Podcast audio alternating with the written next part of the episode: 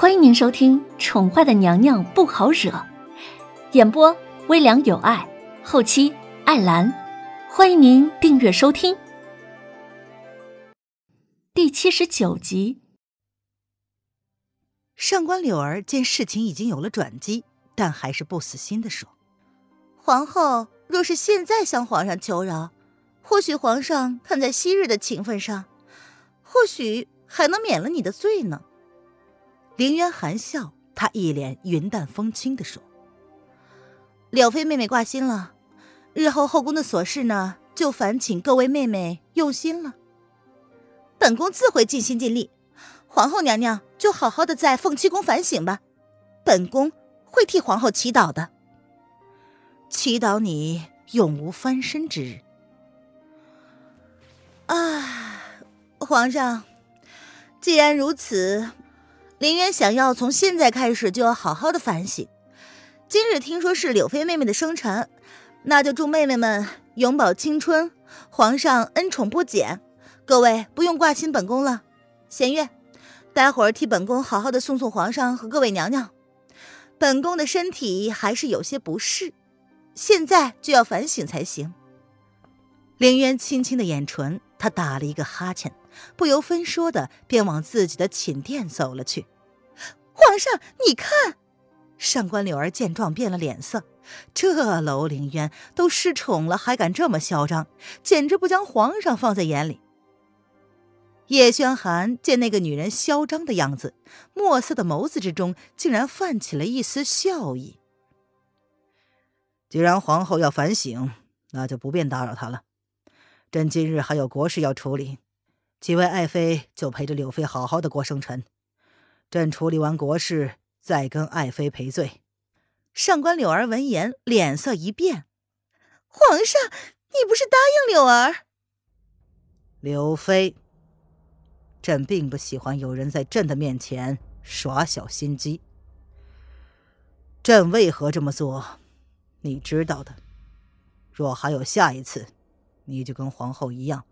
在柳树宫里好好的反省，直到想明白为止。叶轩寒收起了眸中的笑意，他的眸子淡淡的看着上官柳儿。上官柳儿闻言晃了晃身子：“皇上，臣妾知错，臣妾明白了。”上官柳儿没有想到，叶轩寒对他竟然如此的无情。前一刻还是温柔相待，下一刻便冷漠以对，这就是帝王之心吗？叶轩寒言罢起身，走到门口的时候，微微的顿了一下，冷冷的留下了一句警告：“今日之事，就此作罢。纸条之事，希望那个喜欢搞小动作的人，不要再做任何朕不喜欢的事。”这句话让留在原地的所有人都微微的一僵。皇上的意思是，传纸条之人就在他们之中，而皇上知道是谁吗？众人皆面色复杂，没有人注意到有一张小脸儿在叶轩寒离去之后，脸色微微发白。各位娘娘，既然皇后娘娘已经反省去了。那么瑶儿也跟着去了，就不送各位娘娘了，请各位自便。瑶儿见主角都走了，这戏也唱不下去了，还是回到小姐身边吧。她见了这一群群的，心里也烦。怎么出了一趟宫，她反而更烦躁了呢？弦月并没有瑶儿那么直接，而是礼仪得体的冲着几位妃子打了一个请的手势。各位娘娘，请吧。皇后娘娘身体不适，需要静养，要亲自将他们送走，才能保证无隔墙之耳。这次出宫，他并没有通知任何人。那些纸条是谁写的呢？只怕有人想要置主子于死地。若非皇上帮着，只怕此事不能善了。瑶儿进来之后。看见凌渊已经换回了轻便的女装，他趴在窗台上，一脸的慵懒，头也没回的问：“都走了吗？”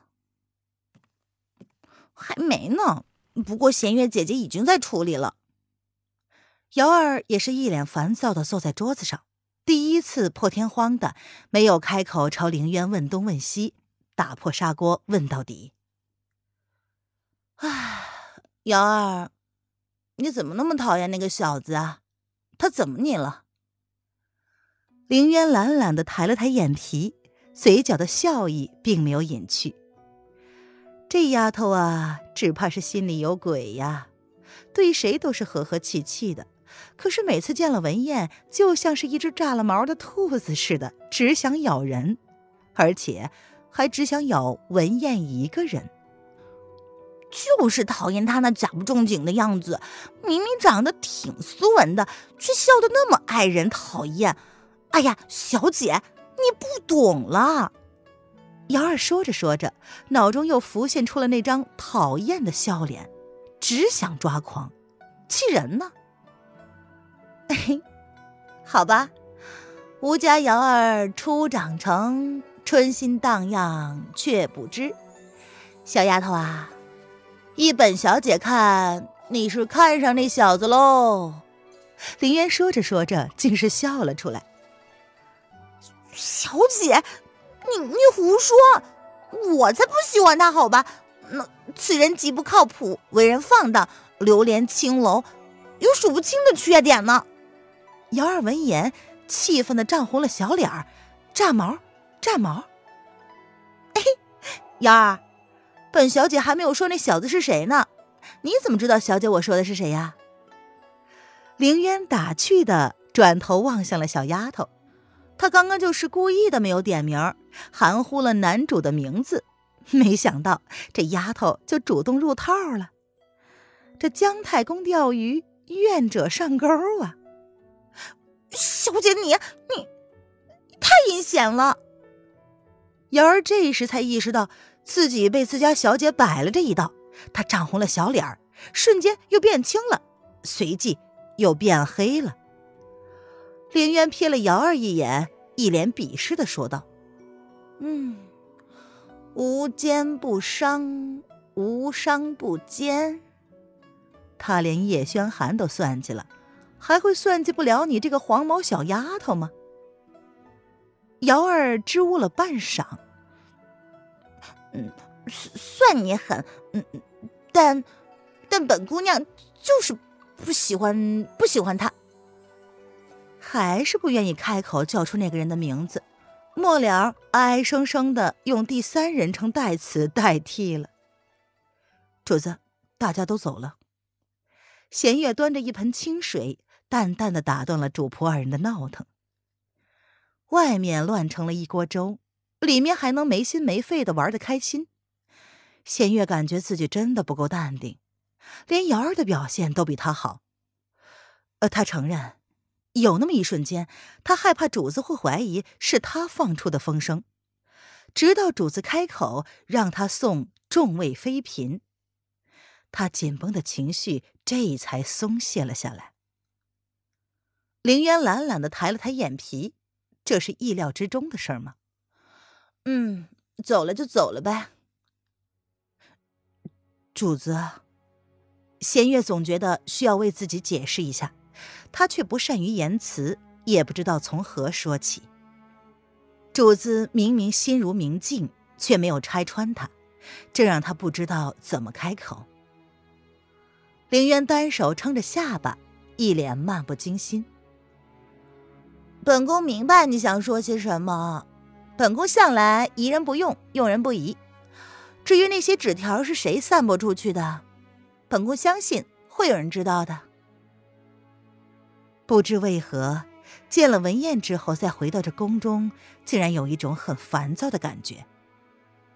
是因为从文燕那里听来的话吗？黑衣男子进宫是为了偷先帝遗诏？遗诏？小姐，是不是已经有了怀疑的对象了？听到这个，瑶儿不禁的一脸严肃起来。若不是跟小姐久了，练就了一身临危不乱的本事，她刚刚差点没被皇上的怒气吓死呢。去把小扇子给本小姐叫进来。凌渊挑眉不答，却只是吩咐瑶儿将小扇子召唤进来。哦，瑶儿似解非解，隐约明白了小姐思路的方向，却又没有那么清晰。瑶儿刚刚离去，弦月便朝着凌渊单膝跪了下来。